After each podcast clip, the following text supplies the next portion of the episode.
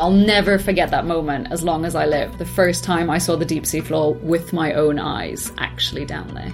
And so being able to experience this has really changed my perspective of the planet. And it's made me realize that this is an ocean planet. When you look at Earth from the moon or from space, it's mostly blue. That's where most of the life is. And actually, you know, we're kind of the oddity on the planet, not the animals down in the deep ocean. Join explorers and travelers on their journeys and discover distant places and fascinating cultures. From the highest peaks and densest jungles into the heart of adventure.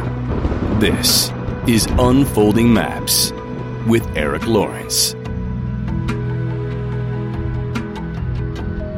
Imagine you are sitting in a telephone booth sized bubble hundreds of meters deep in the ocean, surrounded by darkness. In an environment where nobody has ever been before. Many of the things you see here, no one has ever seen before. Many of the creatures are completely new to science. Everything moves very slowly. Every now and then, a shining deep sea creature appears. As a deep sea biologist, this scenario may still be very exciting, but it's nothing new to our guest today, Dr. Diva Amon. Grown up in Trinidad and Tobago and currently based in London, she participated in several deep sea expeditions around the world to explore and study previously unknown deep sea habitats. Her work has been featured on CNN International, National Geographic, BBC World, and many more to shed some light onto some of the last remaining white spaces on the map of our world, I'm more than happy to talk to her today. Have fun with our conversation. Hi Diva, welcome to Unfolding Maps. I'm really looking forward to this conversation. I'm thrilled to be here. Thank you so much for inviting me. And I would like to start the conversation with a quote of yours. To do deep sea research is to be a modern day explorer. And uh, this is a quote, as something you say in a video on your website. Would you tell us a bit about your job and what it is about it that makes you feel that way? Sure. So I'm a deep sea biologist and that means that I spend quite a lot of my time, usually between one and three months every year, out at sea on a ship and essentially exploring and researching the deep ocean and what lives there. Because for a lot of the deep ocean, we can't answer those questions. So only about less than 1% of the deep ocean globally has ever been explored or seen by human eyes or with a camera. And um, yeah, that means there are some, still some pretty compelling questions that need to be answered. And not only has so little of it been explored, but oftentimes when you go out, because the ocean is constantly changing, it means you can go back to the same spot and again experience something new.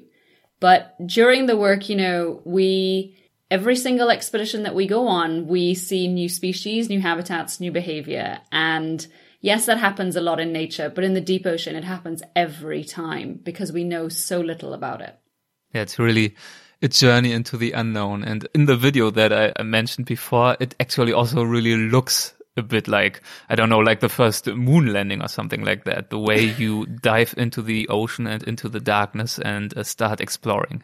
Yeah, as deep sea biologists or deep sea scientists generally, we often say that you know going into the deep ocean is inner space rather than outer space because it is so ethereal. You know, when you it, on the lucky times that you do get to go down there yourself, when you land down there, it is very much ethereal, like another planet. And um, that's it's spellbounding given that actually, no, no, no, this is our own planet and we just still know so little about it. So when you talk about the deep ocean, what is it that we actually talk about? At which depth does the deep ocean start? Yeah, so we tend to say the deep ocean starts at about 200 meters depth. And of course, it extends down to the deepest point on the planet, which is just under 11,000 meters. And, you know, that area or, or, those depths of our ocean rather provide like 96% of all the habitable space on Earth. So this is a vast three dimensional space, right? Because it's, it's not just thinking about the sea floor. It's all of that volume above it. And yeah, again, we know we've probably, we expect that two thirds of species in the deep ocean still haven't been discovered, probably more. Um, and yeah, it's a huge, huge, huge space. A huge space, a huge ecosystem. and at the same time a space that we know so little about. And that's a big portion of why it is so fascinating, right? Yeah, and I'm really glad you actually just corrected me because, yes, of course it is a huge space, but ultimately it's not an empty space, right? And that's what I think a lot of us tend to think. It's this, and has was thought for hundreds of years. You know, it was this dark, barren, lifeless, just sort of void. But actually, it's not. There's so much life down there, such variable life down there, and it's it's a really fascinating place that potentially could provide solutions to some of humanity's greatest challenges in the future. But we just need to keep exploring and keep trying to understand. I would really like to get into the specifics of how you try to explore this and how you try to increase and improve our understanding of this space so one of the most essential tools or gadgets um, that you use for exploring uh, the deep sea is submersibles. Would you describe the kind of submersibles that you usually use? Uh, what do they look like? Yeah, so submersibles are definitely the sexiest piece of equipment that we use. Um, of course, they're about the size of a car, usually, maybe a bit bigger, um, depending on the submersible and the depth it can go to. But um, and again, the design will depend on the depth because obviously the pressure is going to increase almost exponentially as you go deeper. Um, so the the most common ones now tend to be ones that can go down to about a kilometer. They are this beautiful um, sphere which is made of acrylic and acrylic. I'm pretty sure it's acrylic and and extremely thick acrylic. And those go down to a thousand meters. They're pretty comfortable. They're chair two chairs for two or three people in them, usually a pilot and two scientists, or a pilot and a videographer and a scientist, or whatever. And yeah, those are kind of our chariots down to around about a thousand meters. But things get even more exciting and even more uncomfortable when you go to deeper depths. Those um, submersibles tend to have titanium spheres. Mm-hmm. And they, so that means, of course, you can't just like see out of the whole thing. You just have a tiny porthole that's usually only about sort of six inches across. And each person, usually three, are able to have their own porthole and it's it's a totally different experience. Um, you're much more cramped. There are no seats, so you tend to just sit on like a padded floor, and because the portholes tend to be quite low, you almost find yourself in like a fetal position. and the interesting thing is that often, you know, the journey into the deep sea, you don't really think about this, but if you're going kilometers down, that takes some time. And mm-hmm. so you can find yourself being in that submersible, you know, you have to go down, you have to come back up, and in between, you've got to do your science and your exploration.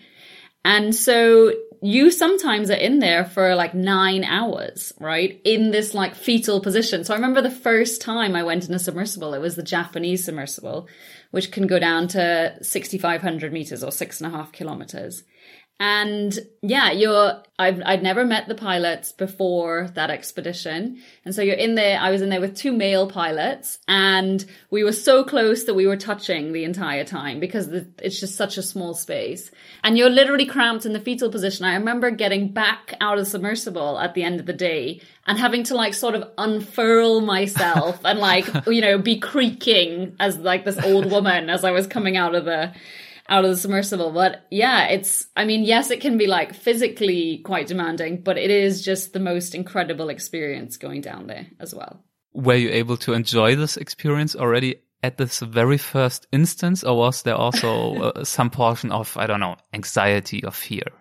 So definitely the first time there was a little bit of anxiety. So of course you're like, you get in. It's very ceremonial almost, especially when it's your first time. Yeah, maybe you can just talk us through the whole process of getting in and what happens, what do you see and how does the environment sure. change the deeper you sink? Um, so before you even get in, you're on the ship. Everyone knows it's your dive day. You're kind of that special person, that special scientist for that day and you take a little bag with all of your stuff in it. So it will have like your notebook, your pens, whatever you might want to write, maybe a camera. And then, of course, you have like your lunch because you're going down for the whole day. And on the Japanese vessel that they give you this adorable little bento box with all this delicious food in it. And then you also got a flask of green tea.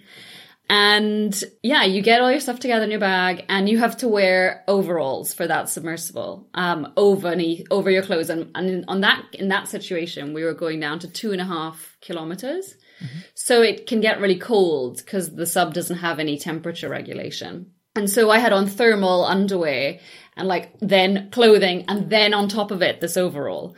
But we were in the Caribbean so it means that, you know, when you're getting in the submersible and getting ready, which can often take like an hour or so, you, you're hot. You're really hot, you know?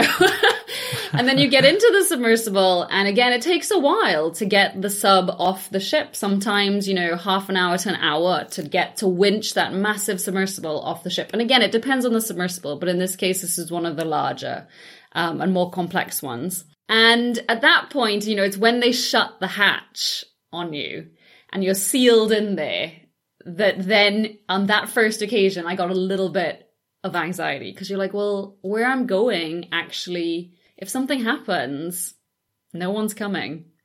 Um, and so I guess that's like, you know, that's the one little bit of fear that's in the back of your head. But on top of all that, and, and definitely superseding all that, you're just so excited. You're, you know, as a deep sea biologist, that's the moment that you dream about, that moment that you're going to get to go down because they are, they're rare. And yeah, that's, that's kind of the overriding feeling. And so you're hoisted off the back of the ship, off the stern of the ship, and you plunk into the water, you do some, the pilots do some checks, and you start descending. And it's the first bit of the descent is definitely the most exciting because you watch the light change and disappear. So of course, as you go deeper, sunlight struggles to penetrate. And so not only is it getting darker, but also colors are disappearing. So you'll see reds go, then yellows, then greens. And I mean, that happens really quickly. Like within a hundred meters, a lot, like all the reds would have gone and things that looked red now look black. And so it is like a little trippy right? And, and then of course you descend below that and you're in by about 400 meters, you're in darkness. That's when if you cup your face to the, to the side, to the porthole, um, in that situation, you, once your eyes adjust, you begin to see little sparks of light and those sparks can grow and it, and it becomes like this firework display of all different colors greens blues reds oranges. And of course you're descending through all this. And so what that is is bioluminescence. And you're getting this incredible bioluminescent almost firework display from all of the animals around. And as the sub is descending it's sort of those those vibrations and those um feelings that the sub is giving off are affecting the animals surrounding and they're reacting to the submersible. So it's just literally like, you know, fireworks shooting by the window for often like half an hour to an hour. And I mean, it can be really r- just spellboundingly beautiful. What kind of animals down there are able to uh, do this bioluminescence? Um, is it just like little bacteria or tiny fish, or which kind of animals do you encounter that can do that? So quite a lot. And I don't personally work on this, but there are lots of brilliant deep sea scientists who have actually found now that most animals in the deep ocean we think do bioluminesce. And that might mean that it's one of the most common forms of communication on the planet, given the vastness of the deep ocean, of course. And so it, I mean, animals tend to use it for defense. And when it's defensive, it's often quite like a, a sharp um, sudden reaction. Whereas if it's an offensive reaction, like they're trying to lure in prey or they're trying to lure in a mate, then it will be much slower and almost like a glow. Um, so what we're seeing often when we're going down in the submersible is that sort of defensive reaction and there'll be sharps, sharp, sharp squirts and flicks of light and so on. And so it'll be anything from shrimp to fish to tiny plankton, as you were saying, smaller organisms and what's the craziest thing is that in order to be able to see that bioluminescence, you have to turn all the lights in the sub off, inside and outside. And when you turn them back on, you don't see anything because a lot of the life is so small that it's just, I mean, it's just hard to see them with the naked eye, especially given the, the weird nature of the windows. They can distort things slightly. But yeah, so it's it's almost like a little bit of a mystery, you know. You're like you're getting you're being privileged to see this incredible display, but then you're still never quite sure what's making that display. And especially because I mean this isn't the goal of our trip. This is just part of the journey down. So you don't ever really get to like explore that in its entirety. But it it's just incredible. And then once you move through that zone, which often ends around like one, one and a half kilometers, depth, you then um, there's much less bioluminescence and you're just on this journey down into the down to the sea floor depending on what depth you're going to. And in that time you know you're mentally preparing because you've got a list of things to get through. You're the only scientist that's been privileged to go down that day. And of course there are lots of scientists waiting back on the ship that need things to get done during that dive. So they have tasked you with that and so you have this list and you're working through, you're trying to work out how to be most efficient on the dive. You're talking with the pilots about that. And then before you know it, you're on the bottom and it almost sort of like looms out out at you. Like it, you first, you catch a little glimpse of it and then of course it grows. And, um, depending on where, where I landed on my first dive was this, um, sediment covered sort of it was almost like rolling hills, sediment covered rolling hills on the seafloor. And they were so bright, like they glowed this sort of like very ethereal light blue. And it really did look like the surface of another planet. And then dotting that, that white sediment were these massive purple sea cucumbers that were incredibly beautiful. Um, but it really just was like, you know, I'll never forget that moment as long as I live. The first time I saw the deep sea floor with my own eyes actually down there. And then you had to start working through your list, the list that you mentioned of tasks and to dos, while, as you also described, being stuck in a fetal position between these two guys. Uh, so yeah. how can I imagine that? How were you able to, to do research down there? Yeah, and and on top of it, there was also a language barrier. So I don't speak Japanese, and they spoke English, but not very well. And so it was really like, you know, a lot of hand signals, a lot of pointing at diagrams and so on. But, um, but yeah, you get through it. You're, it's like this very visceral experience because you're almost overwhelmed by what you're seeing out the window because it is so incredible. But then you also have all this stuff to do. And so there's really a lot to manage. Um, but on my first dive, um, I remember we were at hydrothermal vents in the Caribbean, which are these incredible deep sea habitats where super hot fluid gushes from the seafloor and it powers this really unique ecosystem. So we were at these very specific vents. We were trying to find some particular chimneys where experiments had been left and where we were going to take temperature measurements of the fluid. And we were also trying to locate another experiment, and this one's a bit weird, but it was a pig that we had sunk, a pig's carcass, just a pig's body, was dead from a butcher's, all ethically done. but we had sunk this pig months and months before, and basically it's like bait to see what would come to eat this pig. And also to like lure in these very particular animals called uh, bone eating zombie worms or Osedax, which live on the bones of dead animals. So, so we had, you know, a couple experiments to get to. We also were going to be filming some very specific shots of the event. So there was quite a long list. I think it was like eight or 10 items long. And I didn't get, we didn't get through them all, but it was still brilliant to be down there. And again, I remember like having a one panicky moment when I was actually down there because you're just like, oh my God, this is amazing.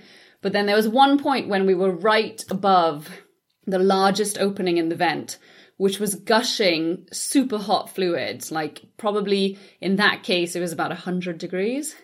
And I remember we were sitting right above it, and I was like, I remember hearing like the sub creaks a lot, I should say. So when you're down there, there are lots of different noises coming from the submersibles. Obviously, the submersible is very noisy itself, but um, just like how a car is noisy, for instance but there are often, because of the immense pressure, a lot of creaks and groans. And I remember we were sitting above this vent and I was just like, it, there was quite a large groan. And I remember being like, I mean, should this, should this vehicle be sitting above a hundred degree fluid water? Like, yeah, it just didn't make sense to me.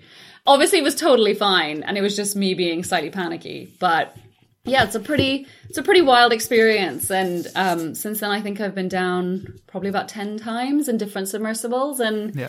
I mean, it never gets old, ever ever gets old. And I do think in our lifetimes we're going to see, we're already seeing it. You know, that's a lot of very rich people who have very large yachts tend to have their own submersibles now. Yeah, like James Cameron, for example, right? He's, uh, Yeah. I think, one of the most famous private explorers of the deep sea. Yeah, so J- so James Cameron's he's he's like a little bit different in that I think his his submersible was like built specifically to get to the deepest point on the planet, and he wanted to be that the third person to get down there. Yeah. And then after he donated his sub to science as well, which was brilliant. But but now we're seeing this like sur- like surgeons, resurgence basically of extremely wealthy people who have a yacht and they're like, well, what toys can I put on it? And they're like, well, I'll just put this a thousand thousand meter rated submersible. And it's great because often when they're um in debt when they're not using their yacht, they'll let science use their yachts and their submersibles. So that's really wonderful.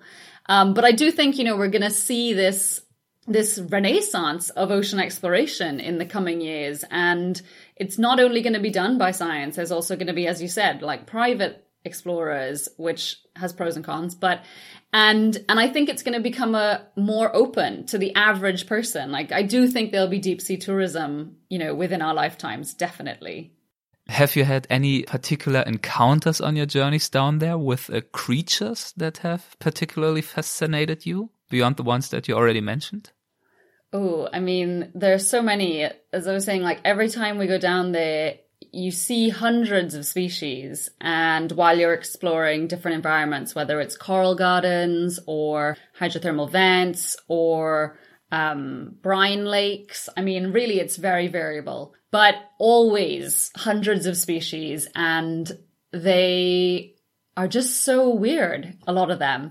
And a lot of them are so new and it's all really exciting. But I mean, in terms of big things, I, we've seen, um, when we were exploring and doing scientific research off St. Paul and St. Peter's rocks, which are these tiny rocks in the middle of the Atlantic, actually on the mid-Atlantic ridge off of Brazil. So if you left the furthest east point of Brazil and drove straight east, you would hit these rocks. And they're special because it's one of the few places where the mantle of the planet is exposed. And that's led to some like really weird reactions in the rocks. And it was there that because it's this, this sort of pinnacle in the middle of the ocean, just these random rocks, that results in lots and lots of currents and lots of productivity around there. And there were just manta rays and sharks and just everywhere. Um, it is, it was literally like being in a documentary.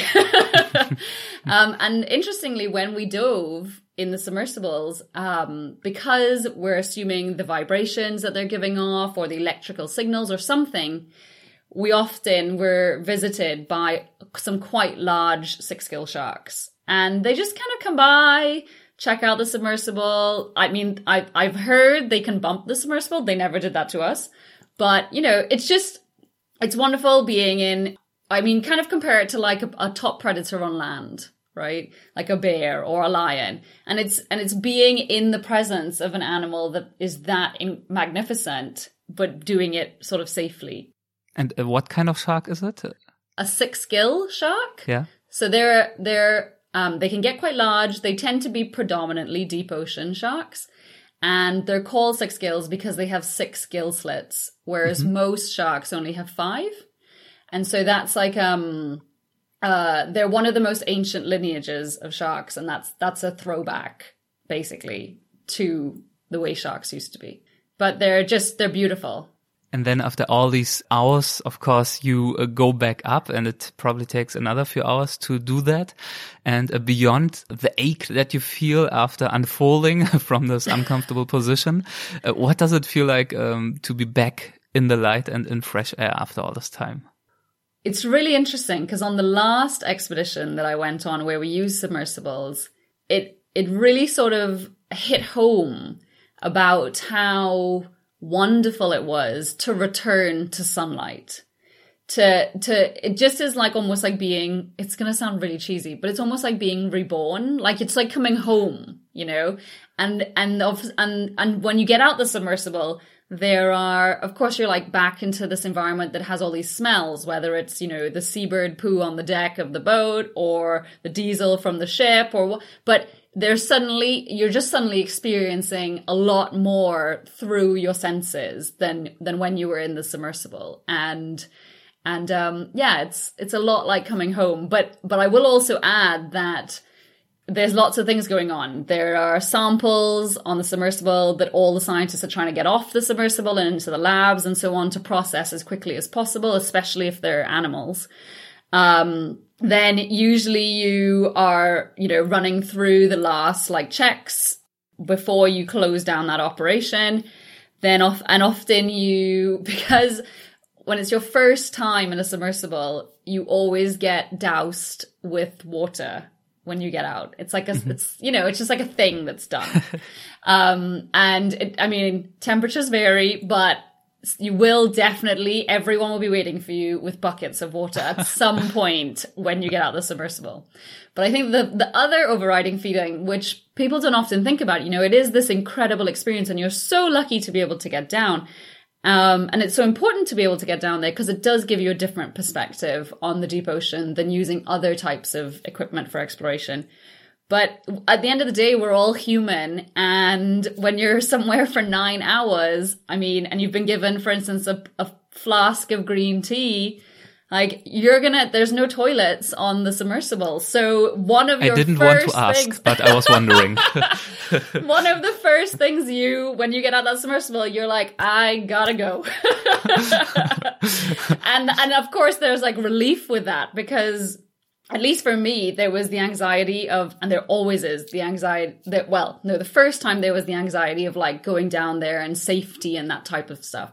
But with time and experience, you get over that. But I still, every single time, get that fear of, oh God, I hope my bladder can cope with nine hours. and I've never had a problem for the record, yeah. but it's still, it definitely heightens the experience. Thanks for letting us know. Congrats. I hope uh, your luck will continue. I hope so too. no, but you call it your cheesy description of what it feels like to come back up again, uh, like being born again. Uh, this really reminds me so much um, of a cave exploration I participated in a few weeks or month ago for a Weltwach episode. I think it's not been released yet, but yeah, it's for the German version of our podcast. And I accompanied cave explorers for, yeah. I don't know, maybe four or five hours. So not nine, but also quite a while, deep into a pretty complex cave system, like with really massive and beautiful halls, but also really, really narrow canyons and no light except for our head torches and nothing else. No smells, no, no sounds except for the occasional faint drop of water somewhere. And the sensation of coming back out again after a while was so strong. I felt like I could smell the smell of the leaves and the trees and the forest and the soil that was outside like hundreds of meters away from the actual like entry of the cave. And the sounds and the light it really felt so intense that i really also in this moment actually when leaving the cave uh, i believe i also understood part of the fascination of these guys and researchers to actually go into these dark and inhospitable uh, places in the first place it's a really special feeling. Totally. You just described it far better than I did. Exactly. No, it, definitely it, not. but I'm so glad you were able to experience that because I think, you know, it, it reminds us how lucky we are to have this. And I wish more people got that opportunity. Have these experiences changed your view of the sea and thus of the world? Um, yeah, absolutely. You know, I think growing up in the Caribbean, I um, was totally in love with the ocean and spent a lot of time there. But really, my experience of the ocean ended, you know, sort of at the seashore or just a little way from the seashore. Yes, there are beautiful coral reefs, seagrass beds, mangroves, and I used to go sailing a lot. But really, there wasn't much connection to what was like down there and and that, and it's just you know there's just this murky water getting in the way and hiding concealing all of this incredible beauty down in the deep ocean And so being able to experience this has really changed my perspective of the planet. And it's made me realize that this is an ocean planet. When you look at the, when you look at Earth from the moon or, you know, from, from space, it's mostly blue. And we don't even see that three dimensional nature of that space, but but that's where most of the life is. And actually, you know, we're kind of the oddity on the planet, not hmm. the animals down in the deep ocean. So yeah, a lot, a lot to be said for being able to, to go down into the depths and, and have it really change your life. You mentioned that you grew up close to the ocean. It was in uh, Trinidad and Tobago, so it's a pretty special place as far as I'm concerned anyway to grow up in. How did you start to become that curious about what was down there and how did you start to try to enable yourself to turn this into a profession? Yeah, so interestingly, you know, growing up in the Caribbean 33 years ago or 30ish years ago, there wasn't that much to do in terms of like, you know, entertainment. Mm-hmm. So it meant that my family spent a lot of time in nature. We spent a lot of time at the beach, spent a lot of time in the ocean. And that definitely helped to mold me. But there was just no awareness of the deep ocean. Beyond, I think I had one book, animal book growing up that had hatchetfish and anglerfish in it. And beyond that, that was, that was my knowledge of the deep sea. And it's today, and it really stayed that way until I went to university, just because, I mean, it's crazy. It's the, it's the largest ecosystem on the planet. It's also the largest ecosystem in the Caribbean, and it's also the largest ecosystem in Trinidad and Tobago. And yet it just didn't really form part of like my life. There was just no awareness of it. But I went to university in England and was able to do um, a deep sea biology course. And in that course, on the first day of that course, the lecturer said that less than 1% of the deep ocean had ever been explored. And we know now that that stat is actually like way off. It's far less of it has ever been explored. And if we're saying like seen with human eyes or, or captured on a camera.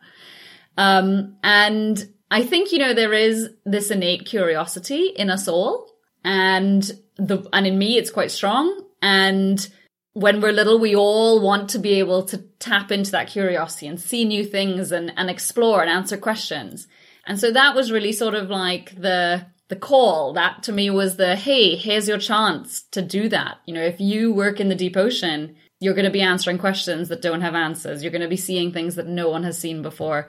You're going to be, and now we know that the deep sea is really important. And so it's also about answering those questions so that we can preserve it and take the appropriate steps to make sure that it continues to provide the planet with all the functions and services that it does. This is the topic I would like to get into next. Why is the deep sea important to us? But first, uh, to uh, finish off talking about your, yeah, your professional biography, uh, tell us what your current job is, your current role. So currently, interestingly, as COVID sort of coronavirus, this has been a very strange year for everyone, we know. Yes. Um, but as coronavirus, the lockdown happened in the UK, I actually wrapped up. I had been doing a, a fellowship funded by the European Commission called a Marie Sklodowska Curie Fellowship. And I'd been doing that for two years at the Natural History Museum here in London. Um, and that ended coincidentally as lockdown began. And so I went straight into just freelance deep sea biology. That sounds really niche.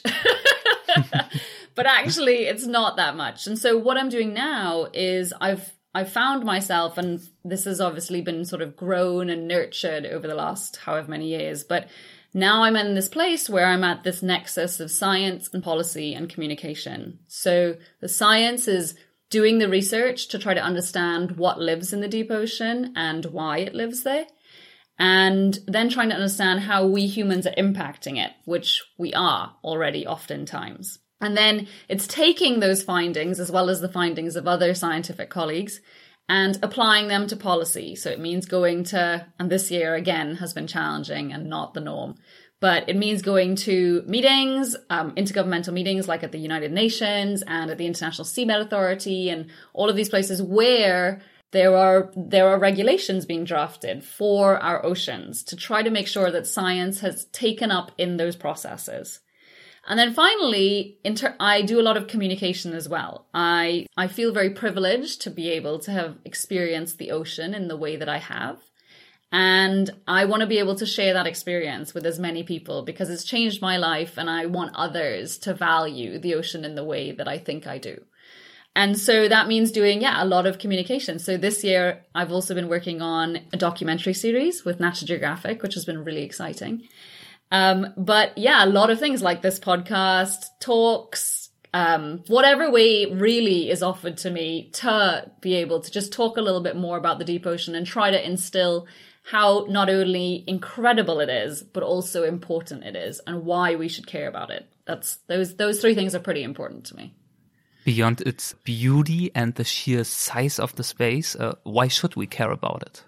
Yeah, so that's a great question. Um, it turns out, given because of that huge space that it occupies, it's really important because that huge space enables it to provide a lot of really important functions and services that we rely on and that life on the planet relies on.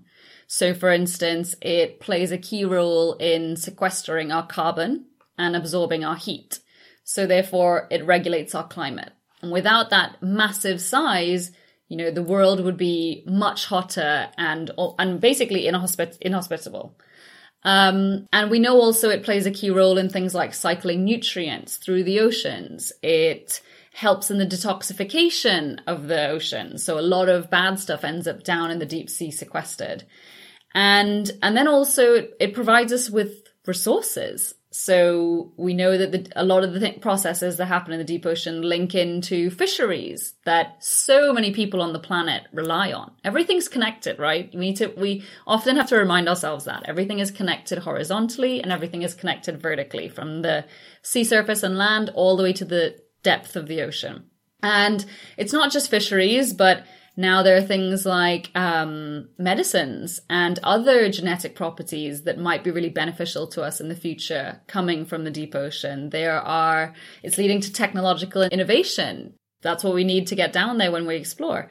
Minerals, potentially, we're seeing huge increases in demand for metals, um, especially given this rise of the green economy and the need for batteries.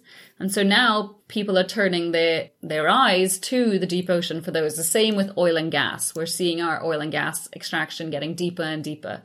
So it's often said that, you know, the deep ocean could potentially provide solutions to some of the greatest challenges to face humanity. But we just need to keep trying to understand it and explore it in order to be able to allow it to do that. So that sounds like a lot of untapped opportunity to me. But if you talk about like minerals and oil and all that there is down there, it also uh, sounds like a potential threat to the deep sea to me to even think about starting to extract these uh, minerals, for example. So how threatened is the deep sea by potential or actual economic exploitation? Yeah, that's a great question. And I think it's really sad that you know, we as a species don't seem to have learned our lessons. You know, on land, we've, for centuries, we've done this. We've used it without ever thinking about what our use will do or what the repercussions will be. And, and I think that's, we're at the risk of that. I mean, it's been happening in the deep ocean already with fishing and so on, but we're at the risk of that happening with more industries, such as, for instance, mining. And, and I, I find it confounding that as we, you know, often exploration is linked to exploitation. Like we can't ever seem to just explore and, and just explore for exploration's sake to learn more. We often then have to go down the whole like profit or use route. Um, so now I think a lot of deep sea scientists, which there aren't that many, it's a pretty niche community. Um, we're now in this sort of race to understand what's down there and how it functions and why it functions that way before it's potentially impacted. And if things proceed in an irresponsible manner, I'm not saying they will, but if they do, given our track record, we could lose these species and functions before we know them, before we understand them, and before we value them. And I think that would be a real loss for humanity. And also before understanding their impact and their contribution to the overall ecosystem, right, on planet Earth. Exactly. Everything is connected and yes, of course. I mean, I'm sure we we just need to be able to have the information to weigh out to to understand whether the risks outweigh the the benefits or vice versa and then make a decision from that. But right mm-hmm. now we don't have that information. And that's preventing informed decisions being made. Have you been able to observe any effects of a climate change in the deep ocean? Yeah, so I think there's there's there is that notion that I think a lot of people have in their head that the deep ocean is really far away and it is remote and it's sort of buffered by its size and its um and its remoteness. But actually that's not the case, unfortunately. Um, before I get onto the climate change, just a, a little example. I mean, on every single expedition that we go on, we see our trash. And oftentimes we're exploring places that no one has been to before, but always our trash is there. And that's the trash we can see. We're not even talking about like when it's broken down and there's microplastics, which we now know are everywhere. But so, so no matter how remote the place, you know, it seems that our fingerprints are always there. But climate change is another great example. And of course, really hard. It's not like a piece of litter that you can just observe very easily. It's it's much more insidious than that. Um, you we've not me personally, but some work that I was part of um, has been able to, given temperature recordings and um, oxygen recordings and so on from around the world, we're able to put that into models and show that already climate change is having an impact on the deep ocean. Temperatures are rising, oxygen is decreasing, and because of and, and and also things are becoming more acidified our water's becoming more acidified and just like on in shallow waters of course but it's just happening a little bit more slowly in the deep ocean but it's already happening. That's the important take home. It's definitely already happening in the deep ocean. And that's concerning because, of course, then it's going to result in, you know, species migrations or the death of certain species. Um, and we're going to start to see these big knock on effects. And one of, one of, again, going back to that connectivity of the ocean is that most of the food that animals in the deep ocean rely on actually comes from the sea surface. So, with all the changes that are happening to our oceans, where, you know, think about all the corals, they're bleaching, right? That's just one manifestation of climate change. But also, there are other things like there's less food, there's less life being produced in some places, for instance, by plankton and so on. And when they die, there's less ending up in the deep sea. And so, it's those types of changes that we need to begin to connect the dots about but again are still lacking really basic information to be able to do it. But it's suspected those types of changes are most certainly um, going to happen or are happening already. And um, it's really worrying in the deep ocean because a lot of animals, and I'm generalizing here, but a lot of animals in the deep ocean are called stenotherms. They're stenothermic. And that means that they can only live in a very small range of temperatures. Like it's not like you and I, where we can manage, you know, from minus 50 degrees Celsius to 50 degrees Celsius um, given the right equipment. Like these animals don't have that opportunity or capability. And so very small changes in temperature will affect them much more than say you and I. And so we're going to begin to see these effects having these impacts, sorry, having effects on the species. But again, we're, we're struggling to even understand what species are there. So it's hard to understand things like migrations in the deep ocean. Like that's, that was only known for the first time last year that there are species migrations happening on a regular basis. So we're missing really that baseline information to weigh the impacts against, and that makes things even more difficult to understand. Are there specific research questions that uh, you focus on trying to increase this uh, necessary and urgently needed understanding, or do you, you know, play in many fields and try to contribute to to improving the overall picture? I'd say I'm definitely a generalist. Um, my two things tend to be characterizing communities in the deep ocean for the first time. So I tend to study the larger animals, animals that are over a centimeter to two centimeters in size and bigger because you can see those in images and video. So on an expedition, they'll go out, they'll collect, you know, hundreds of hours of video, and then I will analyze that to work out what species are living there and potentially using some measurements that have been taken, temperature and what the seafloor looks like and so on, why they're living there. And and of course that then allows us to understand whether certain communities are special, right? Like whether there's a special species that lives there or whether there's just this incredible abundance of animals that we should think about protecting. So essentially my work always I tend to think about it through like a policy lens. Like how can this be applied to ocean management and ocean preservation? And then the other thing that I'm working a lot on now, two other things. The other thing that I'm working a lot on now is um, the human impacts. And I do work with most human impacts. I mean, I just published a thing about about deep sea trash in the Pacific. Um, but I do I tend to focus mostly now on deep seabed mining. It's an emerging industry. It hasn't yet begun. We're now at the point where we're crafting those regulations that will govern this new industry if it ever happens. And right now it's about trying to understand for me what animals live in these places that might be mined in the future.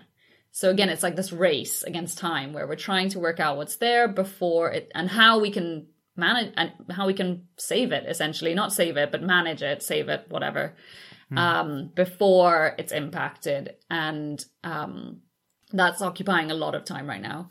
But the third thing, which is something that's really close to my heart, is that, you know, growing up in the Caribbean, I said I, we didn't know much about the deep ocean. And really, I want to change that for a lot of Caribbean countries and for my home. We don't have, we can't afford as a small developing island.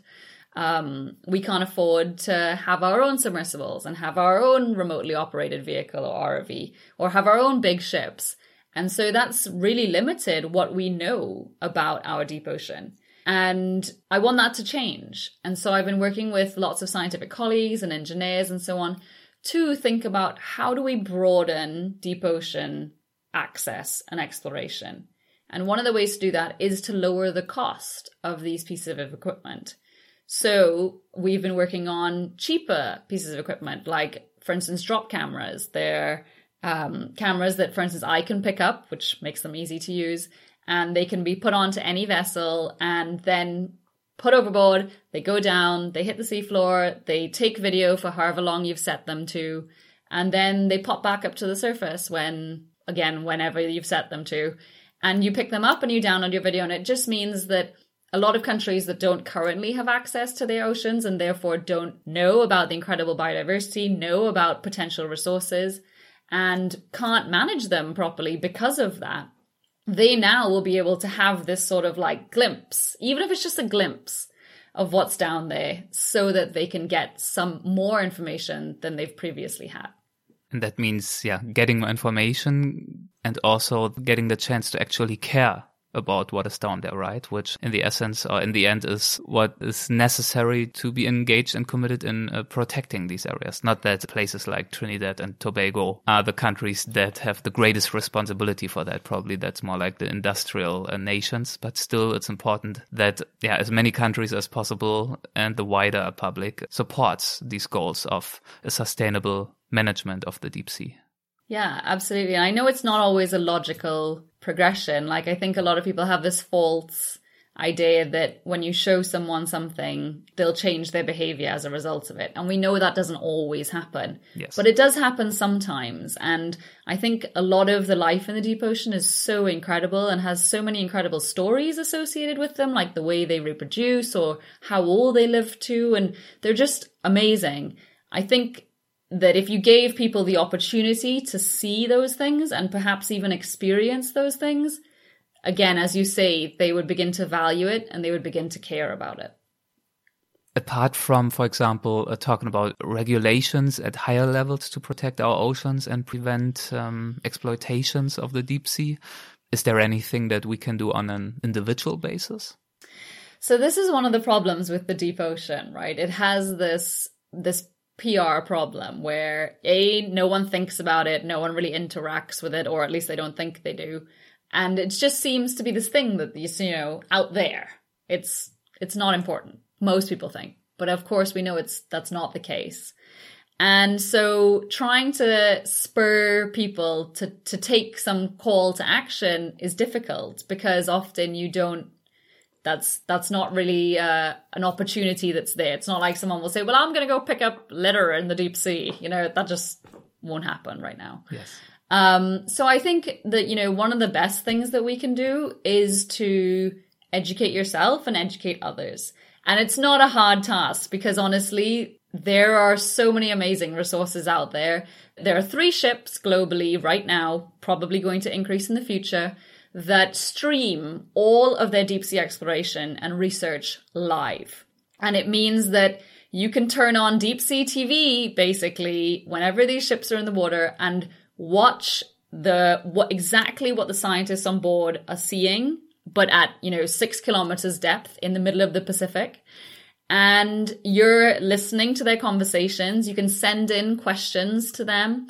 And really, you are part of the exploration from your home. And once you have an internet connection, you can engage in this. There are three vessels really to look out for the EV Nautilus, the NOAA ship Okeanos Explorer, and the Falkor, RV Falkor. And all three of those vessels stream their exploration live. And I honestly cannot tell you, it is completely addictive. You can, whether you just have it on when you're working silently and you just like, it's just the most amazing sights, or you're totally engaged and you're listening to the scientific conversation, which is often hilarious. And you're just, you're part of it. You're engaging with them. You're sending them questions. You're listening. It's, incredible. You will see things you have never seen before and really do give it a try. And you probably also feel really good about yourself because you're so grateful not to be cramped in there with these poor, poor scientists, right? yeah, yeah, no. I mean, often the those ships don't actually have submersibles. They use remotely operated vehicles, okay. which are like car yes. size, and no yes. one goes in them. Yeah. But I mean, it's still you do still feel you can still feel good because you're not on the ship for like five, six weeks at a time away from land. And, you know, it can, it can get trying often being, being out at sea for that long. I will look these uh, three ships up and definitely put the links if I find them into definitely. the show notes. Um, thank you so much for that advice. And uh, thank you so much for, yeah, explaining the deep ocean to us and your experiences in it. It was really a fascinating journey. Thank you very much, Diva. My absolute pleasure. Thank you so much for having me. Bye bye. Thanks. This was Dr. Diva Amon. I hope you enjoyed our conversation as much as I did. If you did so, please consider leaving a review on the Apple Podcast app. This would really help us to make this show accessible to even more listeners. Thank you so much for tuning in. The next episode will be released in two weeks' time and it will be just as exciting. Talk to you soon. Bye bye.